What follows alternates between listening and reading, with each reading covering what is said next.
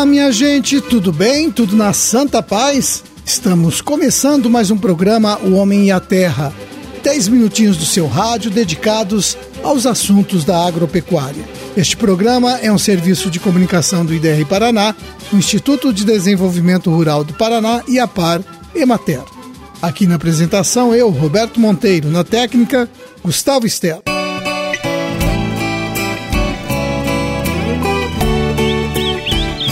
Hoje é sexta-feira, dia 17 de fevereiro de 2023, lua minguante, dia dos Sete Santos, fundadores da Ordem dos Servos de Maria. E o meu calendário, vejam só, também está indicando que hoje é o Dia Mundial do Gato, animal que está presente aí em toda a propriedade rural.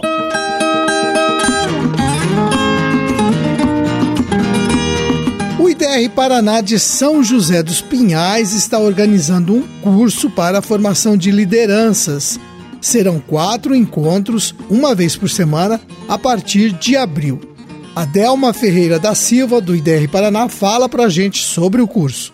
O objetivo do curso é que cada organização, que seriam elas as cooperativas, associações, né, e demais interessados aí, é, traga pelo menos duas pessoas, né, prontas para serem novos líderes aí, né. Então, o presidente ou líder atual, né, da diretoria atual e um novo membro, né, uma pessoa nova para estar tá participando desse curso, pensando então aí na sucessão de lideranças dessas organizações, né, que a gente como extensionista, como profissionais aqui do IDR, a gente percebe então um gargalo na questão de sucessão de lideranças dessas cooperativas, dessas associações que muitas vezes não tem alguém preparado, né, para fazer essa sucessão de liderança, ou até mesmo alguma resistência, né, algo que hum, às vezes não está muito claro ali. Então é isso que nós queremos esclarecer aí com quatro módulos de curso, né? Ainda está em fase de organização, mas a gente no primeiro módulo quer tratar sobre o desenvolvimento desenvolvimento de habilidades de lideranças e competências em organizações do meio rural. O módulo 2, chefia versus lideranças, estilos de liderança e gerenciando pessoas. No módulo 3, os temas serão comunicação, automotivação, delegação e ética. E o módulo 4, liderando reuniões com competência, negociação eficaz e inovação e criatividade. Como trazer benefícios aos associados e cooperados.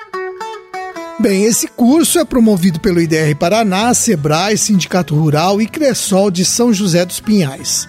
As datas dos encontros ainda podem ser alteradas, mas por enquanto ficou acertado que serão nos dias 4, 11 e 25 de abril, terminando no dia 2 de maio. As reuniões vão acontecer sempre durante as tardes na sala de reunião da Cressol de São José dos Pinhais. Mais informações pelo telefone 41 3381 4902. Eu vou repetir o telefone para quem tiver interesse.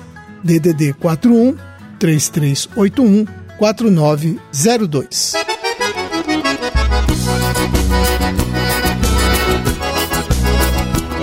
Nove produtores de Guaporema vão passar a fazer o plantio de hortaliças em estufas e, no futuro, devem buscar a certificação de produção orgânica. Eles participam de um trabalho que envolve a Prefeitura e o IDR Paraná. Esses produtores receberam estufas e sistemas de irrigação adquiridos com recursos de uma emenda parlamentar e do município. Agora, o José Aridiano Lima de Deus, extensionista do IDR Paraná, vai acompanhar o plantio das hortaliças.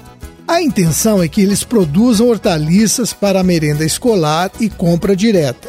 O Aridiano me explicou que nas conversas ficou acertado que é preciso fazer um escalonamento da produção. É que os produtores já têm a tradição de cultivar folhosas, então a oferta é grande, mas falta a produção de cenoura, rabanete, beterraba, esse planejamento vai organizar o plantio para que os produtores tenham exatamente o que o mercado precisa.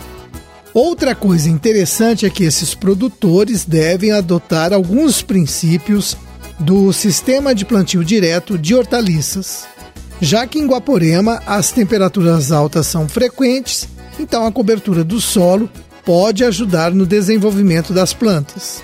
Os produtores estão começando a entender um pouco mais do processo da produção orgânica para que logo eles façam a transição e consigam a certificação pelo programa Paraná Orgânico. Os produtores também estão sendo incentivados a se associarem a uma cooperativa de Cianorte, a Cooper Norte. Com isso, vai ficar bem mais fácil vender a produção. Então, só temos que desejar sucesso para os produtores de hortaliças de Guaporema.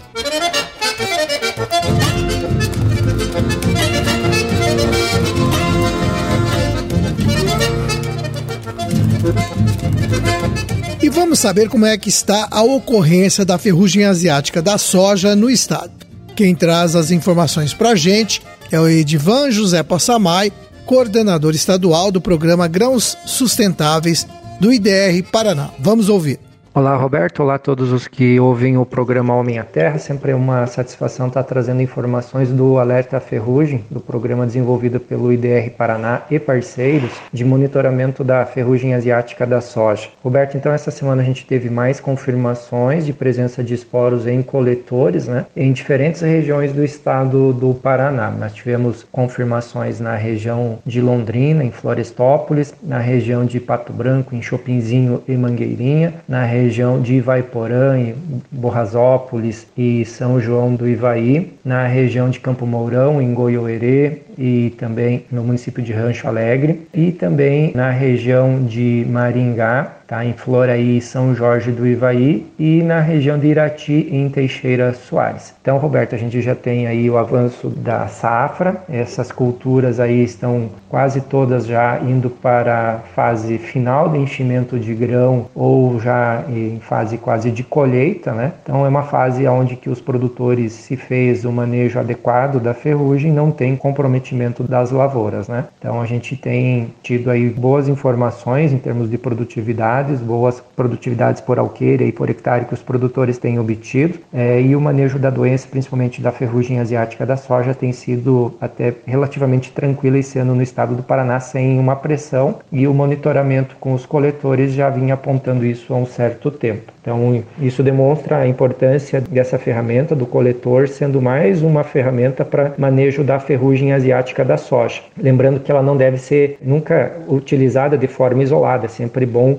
ter outros parâmetros, a questão de outras doenças, o ídio, mancha-alvo, é, também o mofo branco, são exemplos de outras doenças que acometem a cultura da soja, é importante o manejo. A questão climática também é muito importante, o estádio da cultura. Mas aí nós temos agricultores que que estão passando o ciclo do cultivo da soja com uma, duas aplicações no máximo para manejo dessas doenças, e o agricultor que faz as aplicações calendarizadas tem feito quatro, cinco aplicações. Isso é um, um custo significativo, aumenta a rentabilidade para o produtor que usa as informações aí da rede Alerta Ferrugem e isso não compromete a produtividade da lavoura, porque a gente usa o critério técnico para é, basear as aplicações. Então isso se reverte em ganhos para o produtor e também ganho para a sociedade como um todo, porque reduz o número de aplicações de eh, fungicidas no ambiente. Um abraço, Roberto, e até mais. Muito obrigado, Edivan. Tá aí a informação importante. Nada de fazer aplicações calendarizadas de agrotóxico. É um gasto inútil, como explicou o Edivan.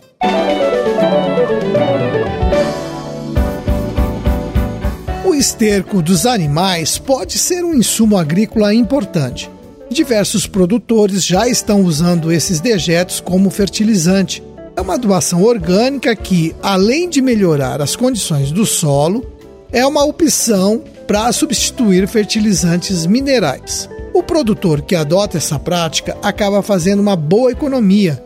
Como dizem os técnicos, o uso dos dejetos como adubo torna a propriedade sustentável.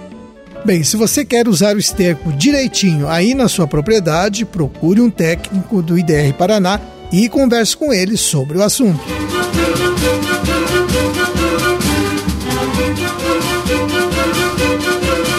Minha gente, vamos terminando o programa de hoje, terminando a semana, deixando um forte abraço a todos vocês, um bom fim de semana e até segunda-feira, quando estaremos de volta com mais um programa O Homem e a Terra. Até lá, tchau!